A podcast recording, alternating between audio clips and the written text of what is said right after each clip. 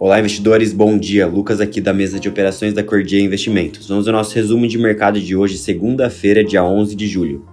Os principais índices acionários no exterior iniciam a semana com viés negativo, em meio ao aumento dos casos de Covid na China, com a descoberta da nova variante e a cautela com a temporada de resultados corporativos no segundo trimestre, o que tende a mostrar o efeito da inflação e os juros altos sendo que a agenda da semana reúne o relatório mensal da OPEP, produção industrial de maio na zona do euro e o indicador de inflação ao consumidor, o CPI de junho nos Estados Unidos.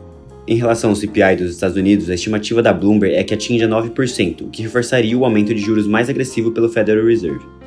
Dito isso, no pré-mercado global, o S&P 500 futuro opera em leve baixa de 0,5%, na zona do euro, o Stocks também opera no negativo hoje em 0,70%, enquanto na Ásia, a bolsa de Nikkei fechou com uma valorização de 1,1% e a de Xangai, na China, acabou fechando com uma baixa de 1,3%. Falando um pouco de commodities, o petróleo cai 2% e o minério de ferro também apresenta uma baixa com novos surtos de Covid na China. Por outro lado, o Bitcoin também opera em baixa de 0,7%, sendo negociado na faixa dos 20.400 dólares. Além disso, as ações do Twitter recuavam mais de 6% agora no pré-mercado de Nova York, após o Elon Musk desistir da compra do valor de 44 bilhões de dólares e o conselho de administração da empresa prometer uma batalha judicial. Sendo que também nesta semana iniciam os resultados corporativos pelo JP Morgan, Morgan Stanley, Citigroup e Wells Fargo.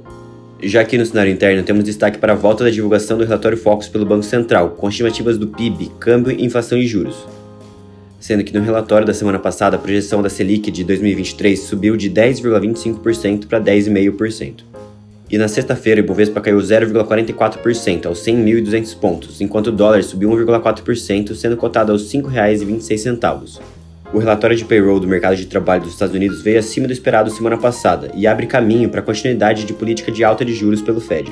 E para finalizar, no noticiário corporativo, o research do BTG Pactual retomou a cobertura de Eletrobras, com recomendação de compra e preço-alvo em 62 reais. Bom, por hoje é isso. Tenham todos uma excelente segunda-feira e bons negócios.